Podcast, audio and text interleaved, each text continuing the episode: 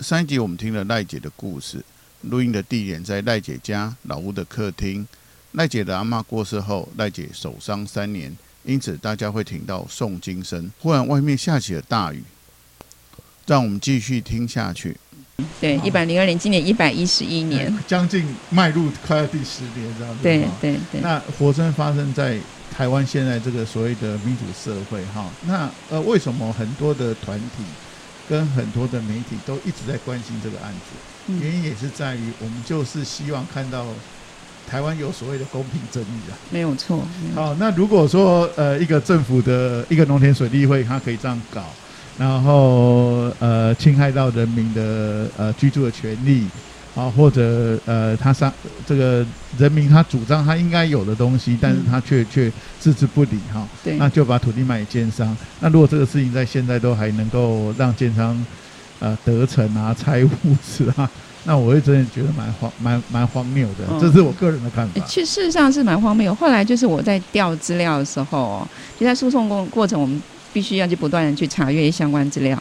我才发觉，其实，在民国一百年之前，就是一百年的左右，如果农田水利会，因为可能就是因为要收归国有，我想他就是大量的在标售让售他们会里面的土地。我在想，就是比较一般来看是比较值钱的土地吧，大概已经被他们处分的差不多了。这个我来说好了，因为现在组织要变成国有的嘛，哈，对，所以赶快把一些能够处理的处理给民间呐。对，那至于那个民间跟这个主其事者有什么样的关系，我们不知道，但是也许可以让利让民间发大财啊。哦，这是我的论点，然后这是我的论点，这跟赖姐没有关系啊。但这个这个其实呃，这种事情类似的事情在全台湾各地都有。对，但是比较。比较少像赖姐这么坚持，好，就是说你你其实一直在坚持这个程序的程序上的一个正义，对，你一直在坚持你想要守住这这个这个老房子，哈，我我想哈，我想，呃，这不是为了钱呐，哈，建商常常喜欢用这个钱这件事情来说，啊，例如说，他说，哎呀，你呀，呃，呃呃，是钉子户吧？对对，哦，建商大概用什么手段来来对付你过？呃，就是曾经就是，因为我们家是一楼的平房，就是斜顶的屋顶嘛。然后因为屋后就是以前的万新铁路的用地，后来万新铁路停驶之后，就新店就是主要的台九线就是，呃，公路局公路局地运输处的办公大楼。然后现在又开始捷运了嘛，所以那个公路局就停驶了。那他的闲置办公室呢，也就不知道怎么回事，哎，又辗转辗转溜。落入建商的手里，所以就是提高我的建商，他们整个就是基地总部已经移在我们家屋后，所以他们其实，在二楼有两两部摄影机对着你的。哎、欸，其实就就完全有一天我突然抬头，哎、欸，为什么我们家屋顶上方两只监视器那样子？那我就讲好无所谓啊，反正我行得正坐得正，我也我也无妨。只是就是有时候在我外出的时候，就会接到电话，就邻居就说你们你们家屋顶有那个。他们楼上啊有那个大块，他在做那个，他明原则上是在讲他在修外墙啊，然后呢整个大块的石头砖块就直接从空中掉落我家的屋顶。那其实那时候因为我阿嬷还住在里面啊，因为我妈其实在二零一九年十二月的时候走，那时候是一百零三岁，所以等于说在诉讼这个过程里面，我阿嬷都一直都都还是住在这里啊。那我就觉得那这样就是非常恐怖的一件事啊，我就马上过来啊。那我也就跑到那个建商他们办公室里面说：“你为什么把那么大块的那个砖块石头往我们家屋顶丢下去？”我觉得我实在是反应太慢了。我觉得我真的反应太慢。那个建商就拉我去找那个工人，工人拿着一支电钻，然后他就跟那个工人讲说：“人家说你把他们屋顶砸坏了。”然后他就转身就走了，就把我丢给那个工人。对，然后工人就拿个电电钻，嚼着槟榔看着我，然后。我就说你怎么把？我真的是很弱弱的讲，我说你不应该把砖头这样丢下去。我说里面有住人，这样太危险了。他从头到尾都没有跟我讲，就都没有人理我，只有我自己那边讲话。然后后来我就默默的就下来了，然后这个事情就没了，就变成我自己想办法来修缮。然后还有他们楼上就是有那个大的榕树枝，就也整个就压在我们屋顶上。那我就没办法处理，我就打。后来我就没办法，我就打那个一一九啊，然后一一九人员就过来，他们想办法要拉，后来他们也没办法，就两个壮汉，因为一一九的消防队员其实都很壮。他们说：“小姐，这个我们没有办法处理。”然后他他们就拿出黄色的封锁线，把我家拉了一个封锁线。我想不对啊，因为我外婆住在里面啊。然后说他们会请人来处理。然后后来我刚好有事出去办嘛，然后我就出去了。那因为那时候家里有有一个印尼看护陪我外婆，我说有什么事你打电话给我，我去外面办事，马上就回来。结果后来没隔多久，他就是说有人在屋顶，然后我就赶快回来。哦，原来是建商从他们二楼，从他们二楼钻出来，爬到我们屋顶上去，把那个榕树的断木啊锯成一段一段的，从他们二楼窗户默默的把那个证据消失掉了，把它移走就对了。对，然后消防队员来的时候，上面什么也没有了，就只剩下消防队员拉了黄色封锁线，然后这个事情也就不了了之了。然后再来就讲比较刺激一点的喽，就我其实我虽然住在这里，可是我也没看到这里有蛇出没。那就有一天晚上呢，就是晚上，因为我都是等我外婆跟我们家看护睡了之后，我自己才去盥洗，然后我就听到我们家看护就。就喊说有东西，那因为他也不太清楚蛇怎么讲啊，然后我就赶快跑去看，他就说在我外婆房间有一条蛇，然后我其实没有勇气进去看，你知道，我当下只有先打一一九，我只想到要打一一九，后来一一九就就说他们又过完，那时候晚上十二点多，然后后来就马上我们家室内电话又回拨，哦，原来我知道一一九是可以回拨了，我是第一次，他跟我讲说，小姐你要把那只蛇看好。万一他跑到衣柜其他地方，我们去，我们没有办法帮你找那那一条蛇。嗯。然后，因为其实我真的哈，生平最怕的就是蛇。是。我当下真的。大部分人都很怕。然后，可是因为我觉得我不能讲，因为他是在我妈妈房间发现。那我妈那是躺在床上睡觉，然后看护在我阿妈旁边，然后他拿着手机，嗯、拿着一只，不晓得为什么有一个长长的棍子，他就跟那只蛇对峙着，用手机拍着，嗯、然后。我自己是跳到椅子上去，我自己话都很肉肉的讲，因为我真的很怕。然后消防队员来了之后，他就进去就就出来之后就拿个铁铁笼子，他说：“小姐你要看吗？就是这个蛇。”我说：“你不要给我看了，我说你把它带走就好了。”那我问他说是什么蛇，然后他跟我讲了，他不晓得讲龟壳花还是什么，搞不太清楚那样子。然后我就毒蛇哎、欸，他说对，然后他就带走了。其实虽然他把那个蛇带走，但是。我其实那个晚上到清晨我都没办法睡，我一直在检查我们家的所有的柜子、椅子，还有就是可能会藏匿的。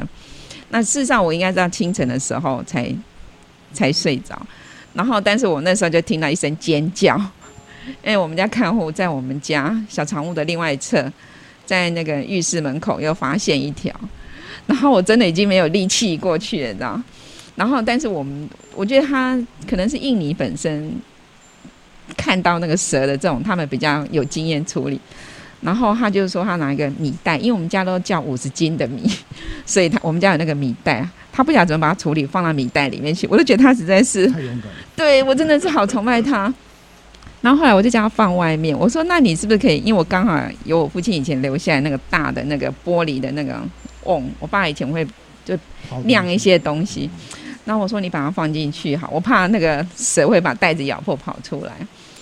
然后他就好，我就放在屋外。然后我就其实后来就有一点有一点笑闹剧，你知道？嗯。那我想说，因为不好意思，因为我是佛教徒，你知道吗？不杀生。对。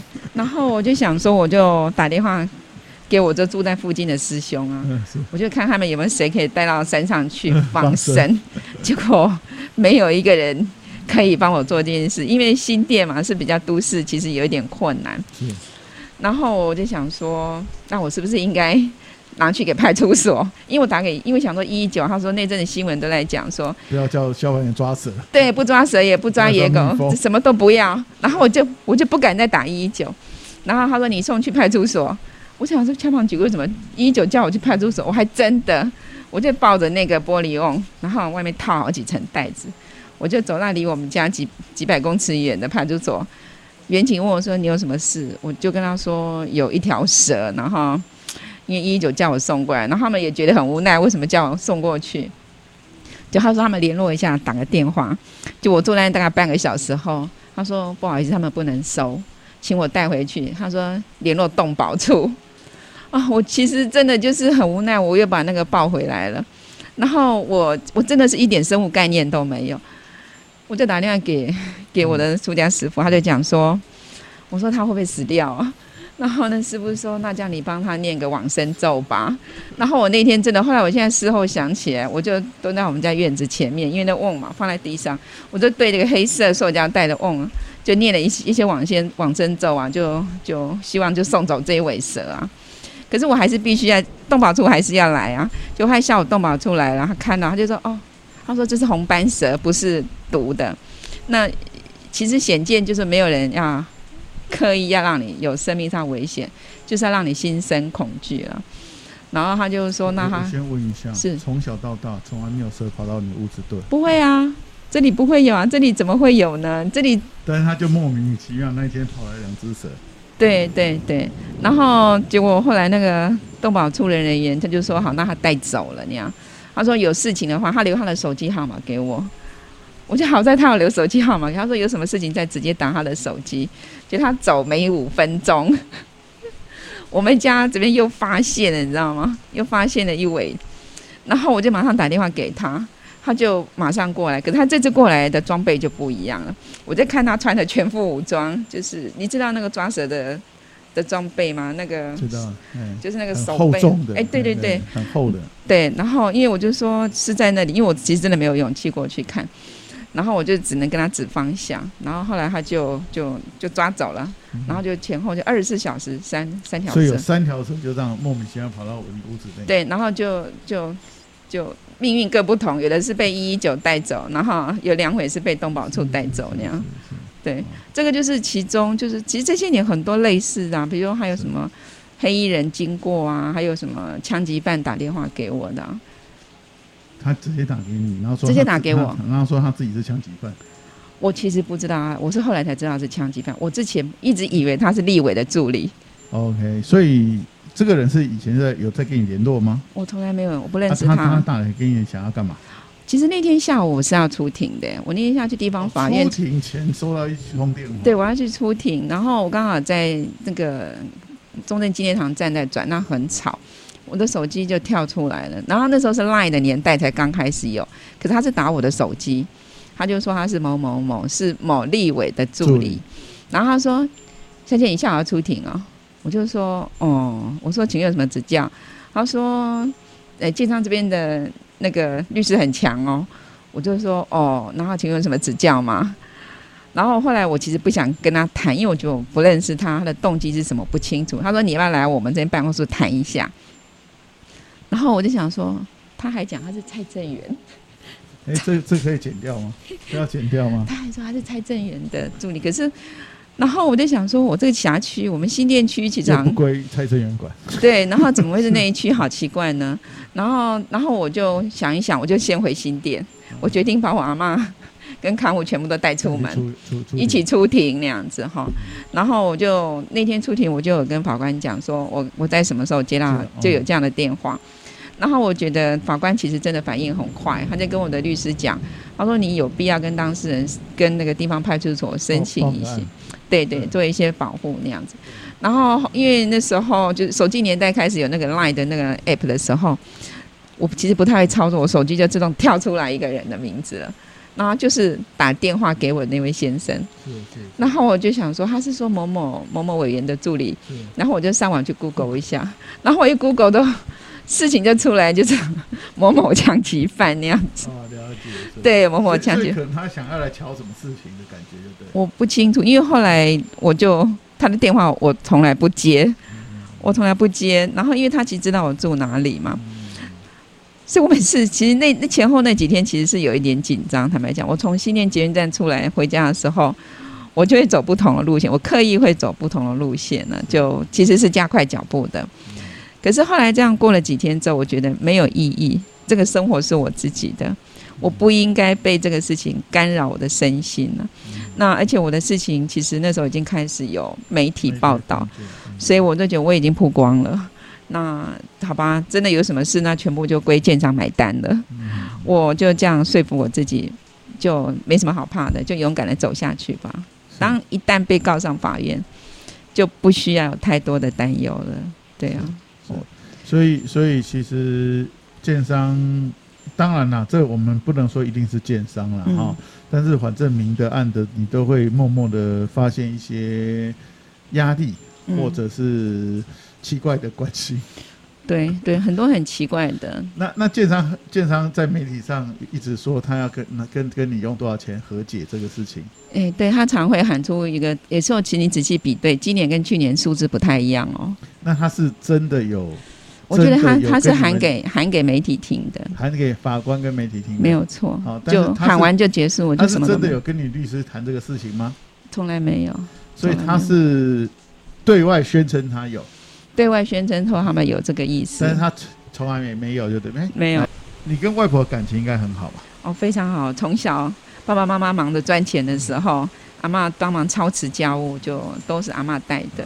我们算是阿妈带大的小孩。对对对，对。那能不能讲一些阿妈的故事给我们？阿妈的故事哦。讲起阿嬷就就是其实内心都是一股暖流这样。是啊是啊，我也是。为什么？因为我也是阿嬷带长大。对，就是 就因为我我们家四个小孩，那我那时候那个五零年代那个时候，很多父母都很辛苦。那我父母其实是台北市政府的基层公务人员，呃，公园路灯管理处。那所以就是阿嬷在家里就爸爸妈妈出门上班了，阿嬷就负责张罗我们这些小朋友的三餐那样子。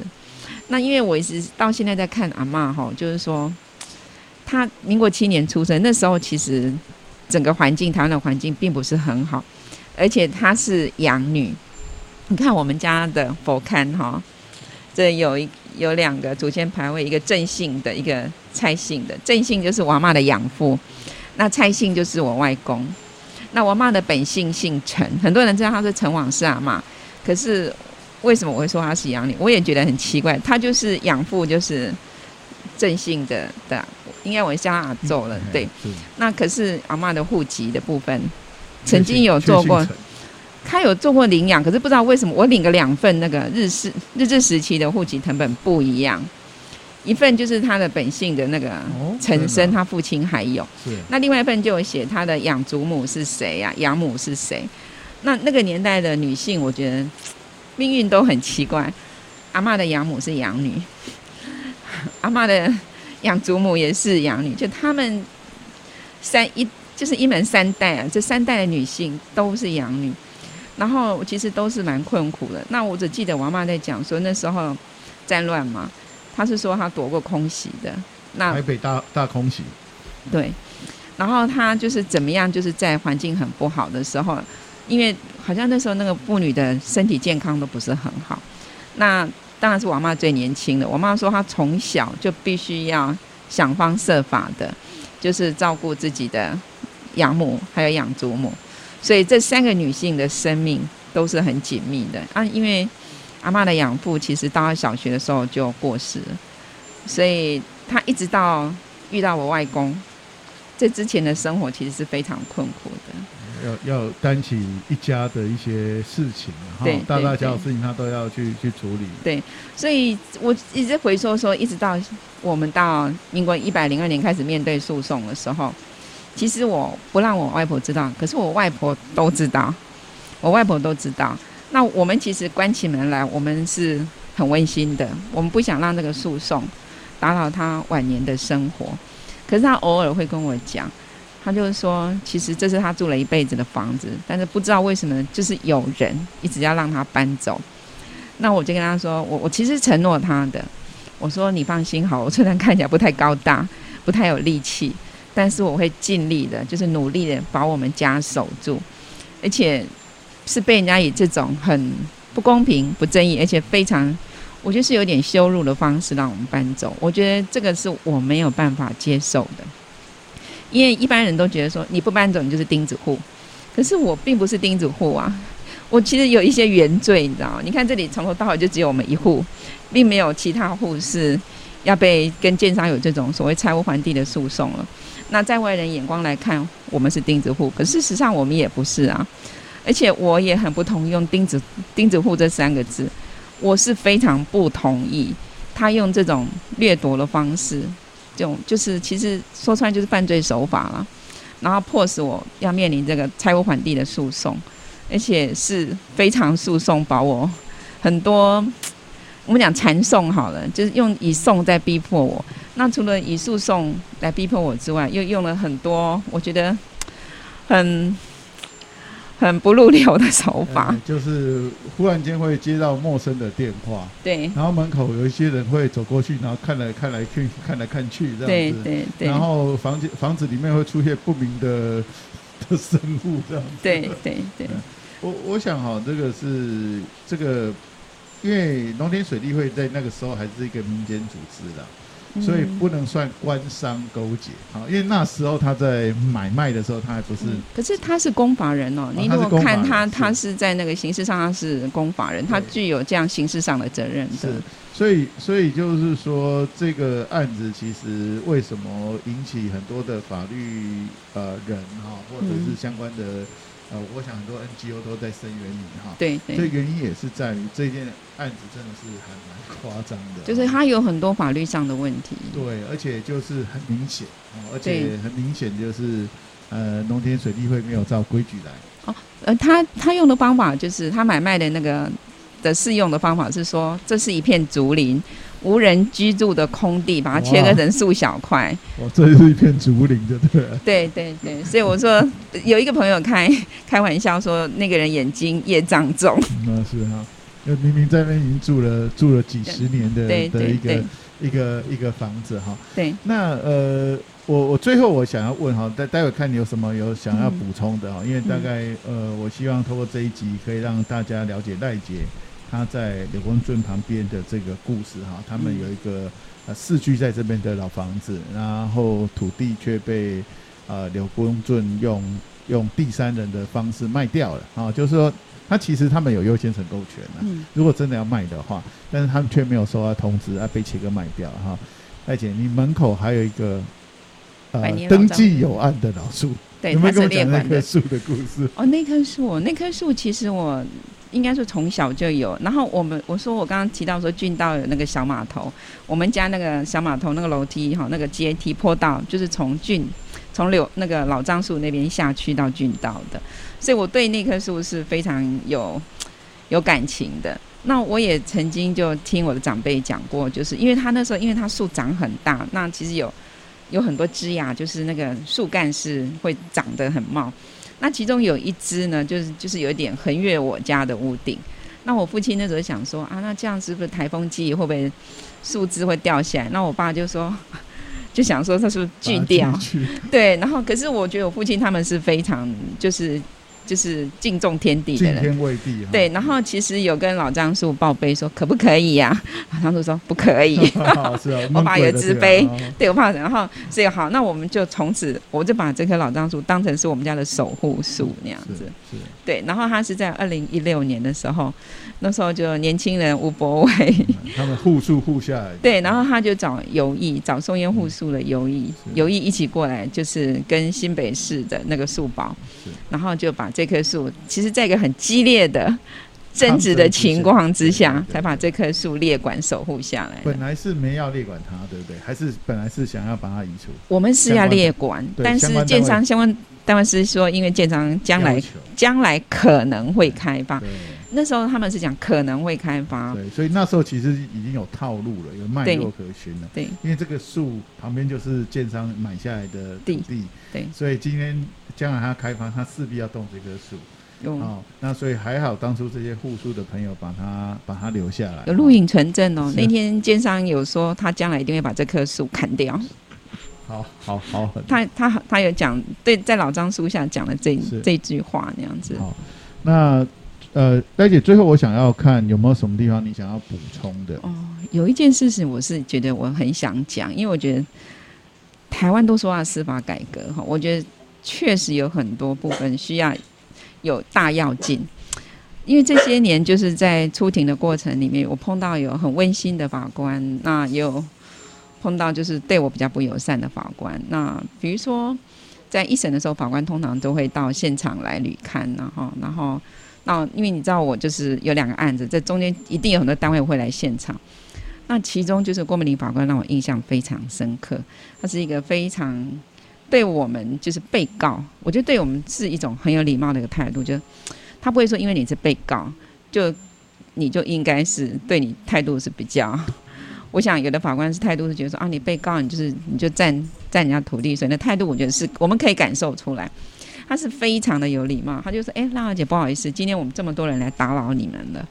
然后进来，因为看到我外婆在家嘛，他就说：“哎，不好意思，阿妈打扰你们了。”那即便就是一带一大堆人嘛，在我们家走来走去之后，他出去哎，临走之前说：“娜娜姐，不好意思，我们今天很多人打扰你们了。”那我觉得这对我就是一个尊重。即便今天我是个被告，这个房子还是我的家，因为家对很多人是很重要的一个，不管你在外面受到多少的一些。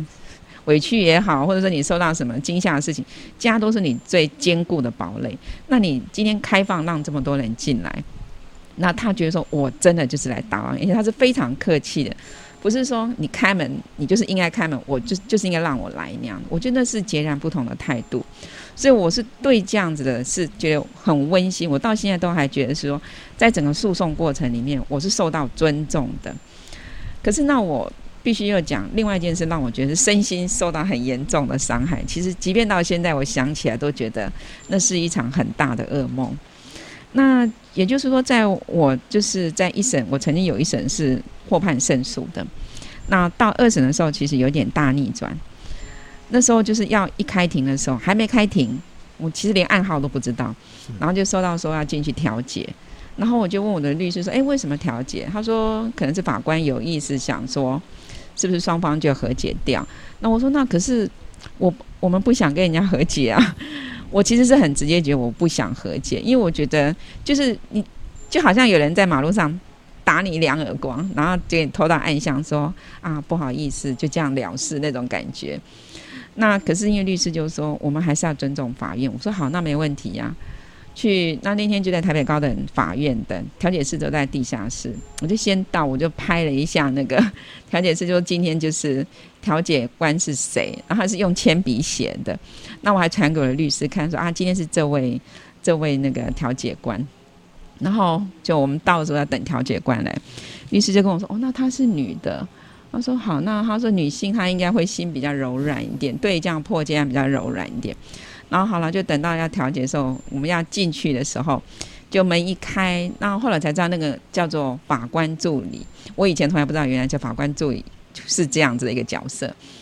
然后他从我身边闪过去说：“里面那位是大法官的太太。”其实我不清楚这句话是什么意思。我没有被告的人，其实一路上很多都是在被告的过程里面学习，所以我不是很在意。然后就进去之后。那到现在想来有很多不堪的了哈，我我后来是自己有做笔记，把当天的事情逐字的写下来。只是现在在跟你回溯的话，我只能讲几个比较印象深刻的。印象很深刻，那天整个过程里面，我只记得我跟我的律师都讲话讲不到五分钟就被他打断。诶，对，而且我律师讲话我们都还发言，然后我是更没有可能会有机会发言的。那那天我觉得比较夸张的，就是说，比如说。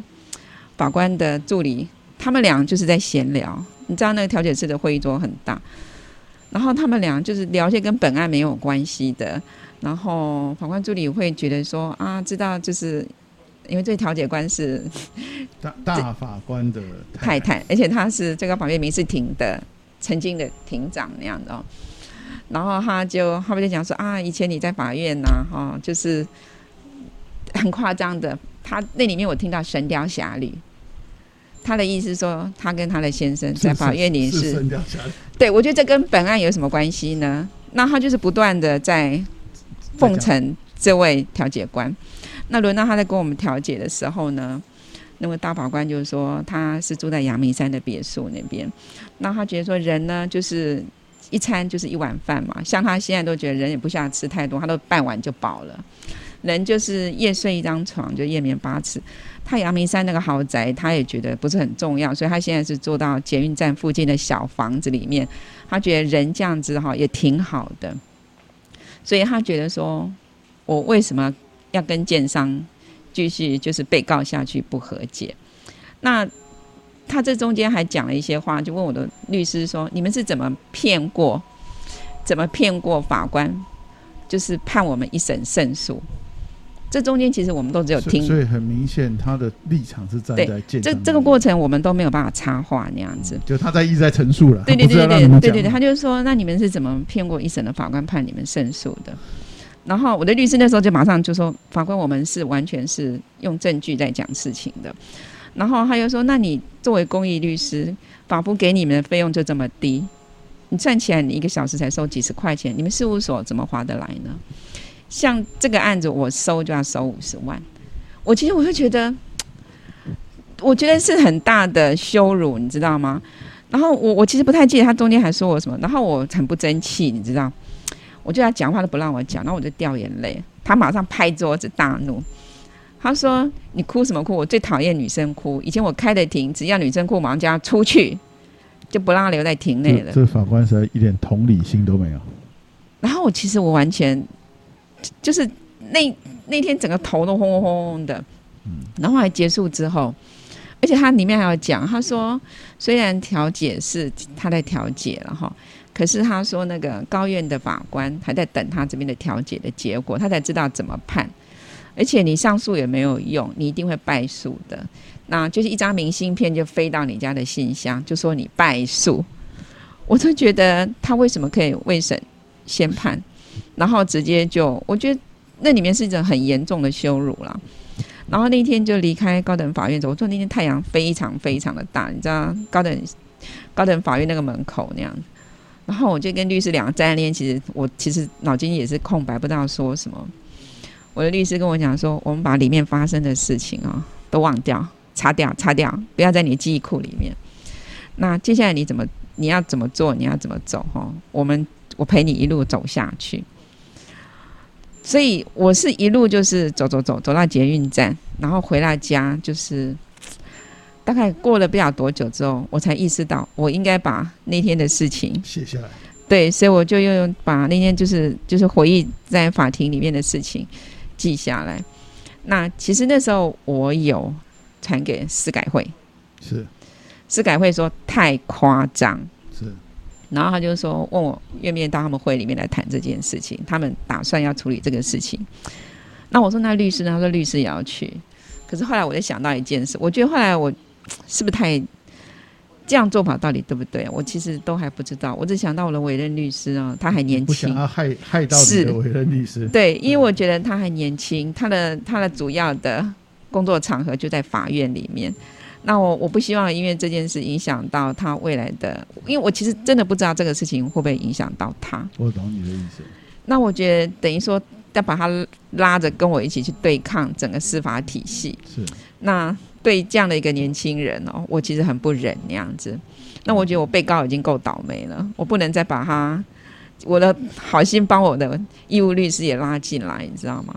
可是我那时候心里就在想说，有一天，有一天我一定要把这个事情讲出来，因为我觉得这真的是司法界里面就觉得，因为法官的素养，我觉得对我而言，应该是他的养成是很不容易的。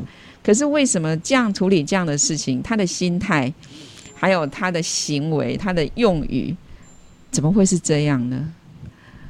如果说所有的案件在他们手上都是这样处理，那台湾是不是会有很多冤案？是。然后我那时候就想说，有一天我一定要讲出来这件事，把在高等法院里面，我觉得那是一个神圣的殿堂里面发生这么让人家不可思议的事情讲出来那样。是，谢谢。那我我想哈，我我需要听众帮个忙哈。如果你听到这一段，你有感同身受的话，那你就应该分享这一这一这个这今天这个访谈给你的朋友听了。因为呃，很多人真正到法院面临呃法律的诉讼，其实他面临的就是代解这样的一个状况。嗯。有些法官真的很棒，嗯，那的确真的也有法司法界也太多这种老鼠屎。对啊，而且而且呃，里面可能他会有一些所谓的大佬啊，嗯、或是这个有一些 什么关系的人在，所以变他变成是一个呃，好吧，他们就眼睛就是长在头顶上，然后就就不就就没有就事论事嘛，哈、嗯。那我我赖姐在讲这个事情，其实我也很佩服不管是法服还是现在很多的 NGO 团体的这些律师。坦白讲，这些律师如果都去打商业官司，嗯，你看他可以有多少的收入？对，他都去帮财团欺负人，会可能赚比较多钱，好，但是他他都愿意来帮一些土地被掠夺的啊，嗯、像赖姐这样 case 啊，其实真的来帮助这样的案子，他不只是要耗费很多的心力，那他更赚不到什么样的钱。没有错。但但是我想很多律师，我们也认识很多律师在在处理这些事情。我我想他们心中都还是有个信念的哈，对，他们希望就是正义那一方永远要能够胜出了哈，就是他他是他他是希望有一天正义在台湾这这个地方是能够被伸张的，对，好，那也很很开心赖姐跟我们分享这个事情，赖姐还有没有什么事情想讲的？我好像讲了太多会让大家吓到的事情，不会了，不会了，不会了，因为我我觉得哈我。我我虽然跟赖姐没有见过几次面，而且很多次见面都是隔着窗户的，因为都是在很冲突的场面里面，对有冲突我们才会来嘛，对不对？对。啊，但是但是其实赖姐给我的印象就是，她其实是一个很很坚强，好，而且她是一个很温柔的人。嗯。好，我我从来没有看过抗争的人还能够这么这么心平气和的去去去去发出他的声音，哈，因为。这个是，其实有一个很重要，最主要是我外婆给我很安定的力量。当你看到一个一个百岁的人瑞哈，他在人生岁月的生活里面，他就是其实应该就是应该安享晚年了。我不应该让他受到太多的风雨，你知道？所以我才会认为说，即便外面再多的事情哦，那都是关起门来是在外面的事情，我承担就好。那因为我父母已经不在，那我就应该让让他就是过一个就是不要有。太多让他心灵有太多冲击的事情啊，所以虽然我刚刚说我我外婆到最后医生是有给他一个中重度的失智手册，可是跟他对话的完全没有人知道他是有失智症，他就是一个快乐的失智老人。所以他在一百零三岁走的时候，他是在有着阳光的清晨离开的，那他的面容是非常的安详。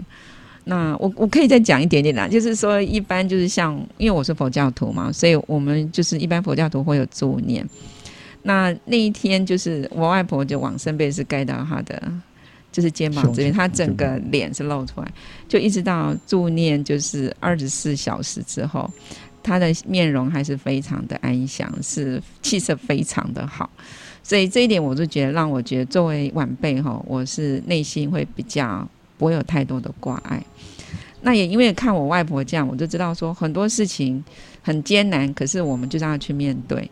那虽然这过程很多情绪你自己要内化，这真的有时候那压力会很大。因为我那天看到华平说，他讲说他有有有身心焦虑伤害，而且他需要，我想大部分人都会去身心科去看过。我也曾经，我也曾经，因为你没有办法睡觉。比如说，你晚上睡觉，你会突然惊醒，因为其实你要，我会想到说，哎呀，外面是不是有什么动静？那虽然我有养小狗哦，可是我想到我长辈，我长辈在，我其实比较担心的是长辈会受到惊吓，对。所以我有阵子我的睡眠是不好的。那当你你半夜你在睡觉是惊醒这种状态，其实表示你的很多自律神经很多都出状况了。那所以，我就是就是鼓起勇气跑去慈济的那个 那个他那个叫神经科哦，真的是神经科。我以前我带我妈去看那个 神内科，我妈说这上面写神经科，她说这跟我没事。对，然后今天是我自己走去，真的是看身心这一块的焦虑。那我就跟主治医师，那个主治医师非常好，他跟我聊了大概一个小时，那他也开了一些药，一大袋的药给我。然后我就尝试着吃了两天、三天，后来我就决定把药全部都放下，我就全部放下，我就不能靠这个药来缓解我这样的种种身心的不适应，我应该用其他的力量啊，其他的力量让自己度过这段日子啊，因为每个人都会遇到很多事情啊，只是我今天刚好遇到就是这件这么，我想很多人一辈子也不会碰到的事情啊，那我既然碰到了。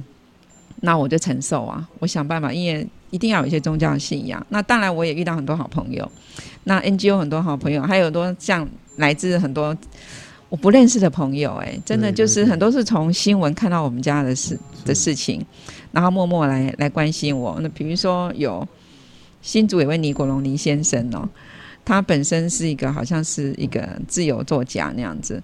那他看到媒体有报道，他就自己从新竹就就找找找找来我家。然后有一天我看他说：“请问你找谁？”这样 他说：“是不是有一个百岁阿嬷破千案？然后某某某，然后就进来，然后就一路就认识到现在。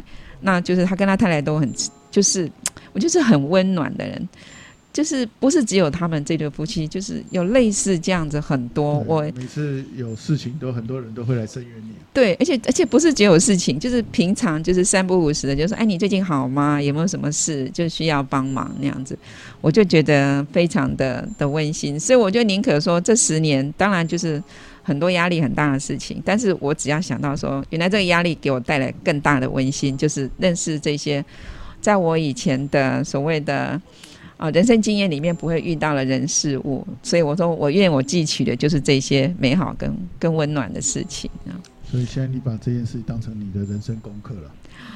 如果是必须要有的功课，我就要好好的做。对，就是要做。但是我其实相信，我很希望啊，就是说台湾的司法真的对居住权这块要好好认真的思考，因为你你用公法遁入司法让。本来应该合法享有居住权，却让他每天生活在这样的水深火热的状态之下。因为我看前几天的新竹那个七人那个大火，我觉得那是真的人生的大悲剧，事实上不应该如此的。那新竹县政府应该也要出面来好好的去看待，就是这些可能要被迫切的应该怎么去处理啊？因为居住权确实是跟我们生命非常相关的一件事情。是。这个我我想我们的节目陆陆续续跟以前到现在都会都会谈到这些事情，也会邀请一些朋友来上节目哈。嗯。呃，对一般来人来讲，这些事情啊都好像感觉离他很远。不会，我以前我后来才知道一点都不远。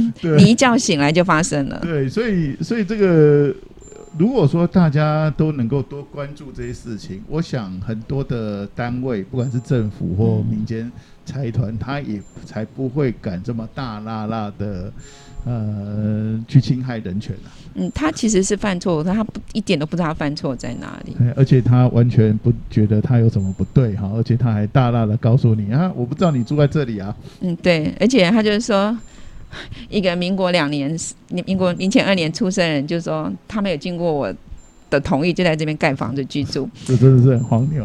哎、欸，是在法法院里面发讲的证词那样，是、啊，所以就很非常，就有时候你用一种闹剧来看，就知道说，其实最痛苦的应该是他。我虽然也不是太轻松了，但是我想他会比我更辛苦那样，因为他本来想要咬一块肉，结果那块肉现在卡住了。因为 据说啦，据说我有听到就是。听到就有邻居说啊，我我其实到这边真的是哦，我我我先那个那件事先先放下，我就说讲这种破迁的事情好了啦。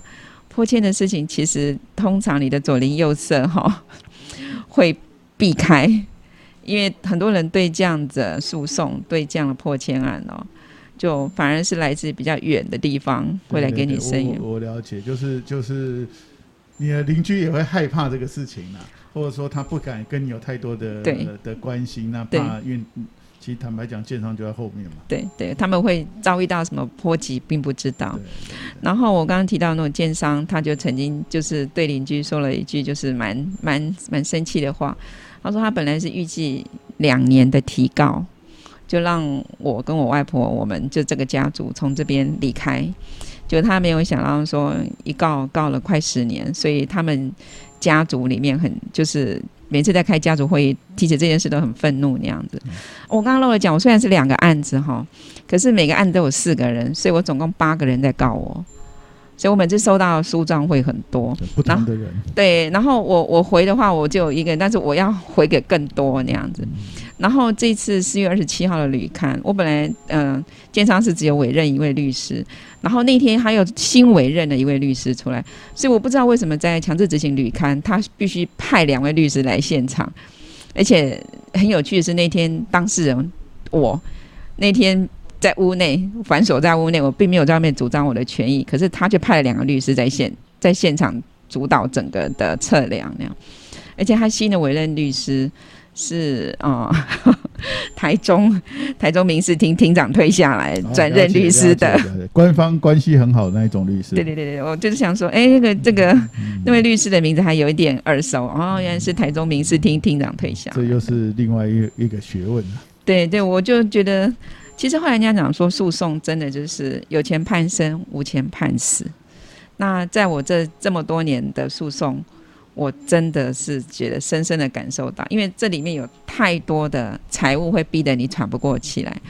那我其实还是要非常感谢，就是法律补助基金会，还有很多 NGO 团体的帮助，我才可以这样真的被告哈，告到现在还有还撑在这里。对对对，因为你在诉讼的过程哦，就是你的生涯规划整个会大逆转。你原来工作可能就没了，对，因为没有一个老板可以让你就是到请假去出庭啊，干嘛之类的，对对对对。然后因为最主要是后来，因为我外婆年纪也大了，就我其实要兼顾很多事情哦，就有一点没比较没有办法有那么多的气力管太多事，所以我那时候只想当下只想做好一件事，第一优先照顾好我外婆的晚年，第二优先 第二个要紧要处理就是面对诉讼，嗯、所以。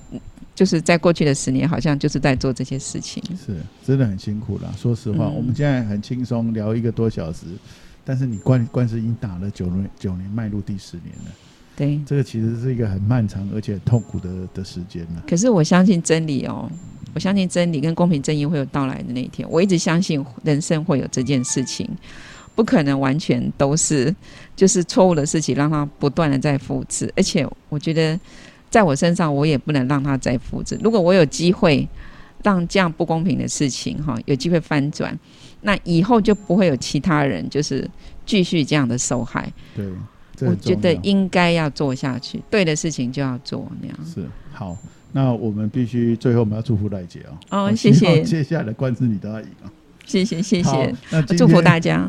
好，今天节目就到这里哈。刚刚外面下了一场大雷雨，现在雨也结束了。